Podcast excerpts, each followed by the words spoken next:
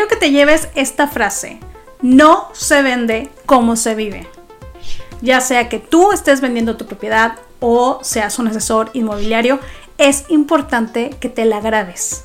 Hola, bienvenido seas a este podcast de marketing inmobiliario. Yo soy Amelie Figueroa, una especialista en mercadotecnia para inmobiliarias, agencias y bienes raíces en general.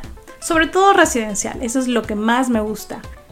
Quiero que empecemos este podcast imaginándote que estás a punto de vender tu auto. Y justo en esa semana, tu hijo derrama un jugo en el asiento trasero. Esa mancha queda enorme, colorida y súper visible. Pero sabes algo, ya no te importa. Ya, o sea, lo que quieres es vender tu auto y tú lo llevas a la agencia o empiezas a ofrecerlo por internet. ¿Sabes qué es lo que va a pasar después?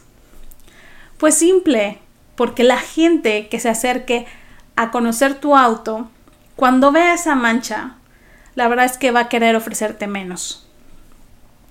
Porque sabe que va a tener que llevarlo a un lugar donde le hagan una limpieza profunda e intenten quitar esa mancha. Lo mismo sucede con las casas. Muchas veces nos acostumbramos a vivir con esas pequeñitas fallas dentro de nuestro hogar. Como cuando a esa puerta de entrada hay que empujarla de más para que se abra completa o cuando al cajón de la cocina ya sabes que hay que alzarle y girarle a la izquierda para que pueda abrir bien o peor aún a esa puerta del closet que la dejaste arrumbada por allá porque se le rompió la bisagra y simplemente ni has tenido el tiempo ni las ganas de ver quién la puede reparar. Estos detalles puedes vivir con ellos, sin embargo, cuando quieras vender tu hogar, vas a encontrarte que las personas están con la ley del mismo esfuerzo, máxima gratificación. Y es que nadie quiere sentir, aunque sea una casa ya usada, que están comprando algo que les va a dar muchos más problemas. O tal vez si hay ese tipo de clientes, pero son los clientes que son los inversionistas que por supuesto van a buscar el menor precio, te van a ofrecer menos, porque ellos son los que van a arreglarla y venderla en un precio mucho mayor. De verdad, son muy pocas las personas que se aventuran a comprar una casa así. Y tú te puedes dar cuenta cuando en los buscadores hay ciertas propiedades que tienen allá hasta más del año ofreciéndolas, pero cuando ves las fotos ves que de verdad se está cayendo y a legua se puede ver que se necesita más capital, tiempo y esfuerzo para poner en funcionamiento esa propiedad.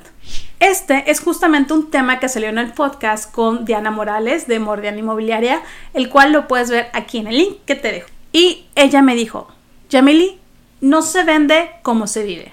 ¿Y cuánta razón tiene? Por eso aquí te quiero dejar cinco cosas básicas que tienes que revisar ya sea que quieras vender tu casa o si eres un agente inmobiliario y vas a ir a revisar una nueva casa que vas a enlistar. Número uno, la pintura. Puede ser súper visible cuando ya se está descarapelando alguna pared o cuando se manchó por los mismos muebles. Ya sabes que sobre todo en el área del comedor o, o de la sala se quedan como ciertas líneas en donde movieron los muebles y se mancha la pared. O cuando se tienen niños pequeños y los crayones hacen que la pared se vea más decorada.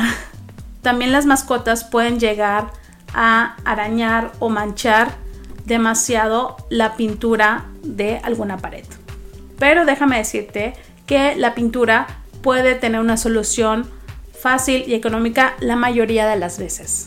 Así que por ese lado no te preocupes, pero pon manos a la obra. Número 2, la humedad. Y este sí puede ser un problema mayor si no se ha controlado esa fuga de agua y si no tienes ni siquiera idea de dónde está viniendo. Tienes que contratar a un plomero profesional. Si tú vives en departamento o condominio, revisa con tu comité el reglamento, ya que a veces pasa de que tienen ciertos horarios para cortar el agua, tienen que dar aviso previo a los otros vecinos porque se pueden ver afectados. Una vez resuelta la fuga, es importante que arregles la pared y el techo que hayan quedado manchados, ya que es súper visible y cuando las personas visiten tu hogar no van a querer ver esa, esa mancha porque van a pensar que sigue habiendo el problema. Número 3. La corriente de agua. Es súper importante que tenga muy buena presión las llaves y las regaderas, así como un correcto desagüe, ya que son de las cosas que muchas personas revisan antes de comprar una propiedad. Y todo tiene que estar funcionando bien.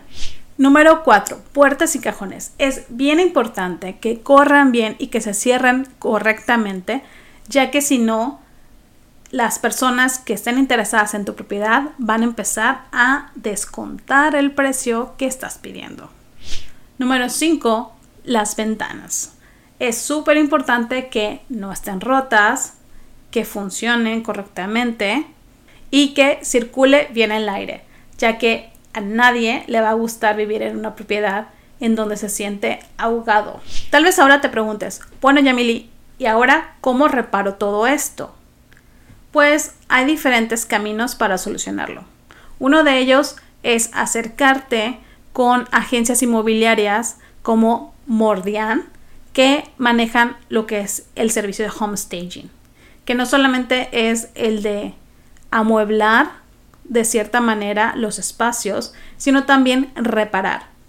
Número dos, contrata por ti mismo plomeros, electricistas o lo que se necesite de reparación para tu casa. Y por último, si es algo sencillo, puedes acercarte a tiendas como Home Depot, en donde te pueden dar una explicación o inclusive darte algunos servicios básicos de plomería, de electricidad, de arreglos básicos. No me queda más que agradecerte que estés aquí acompañándome.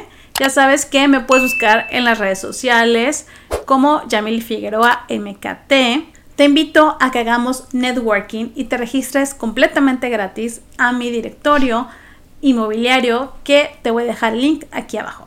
También lo puedes encontrar en mi página web de yamilfigueroa.com. Si me estás escuchando por Spotify, ya sabes que no se te olvide seguirme.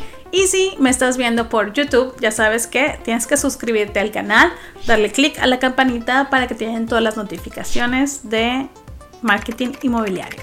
Me encanta cuando me dejan comentarios. Nos vemos en la próxima. Yo soy Emily Figueroa y que tengas buena suerte con tu estrategia. Bye.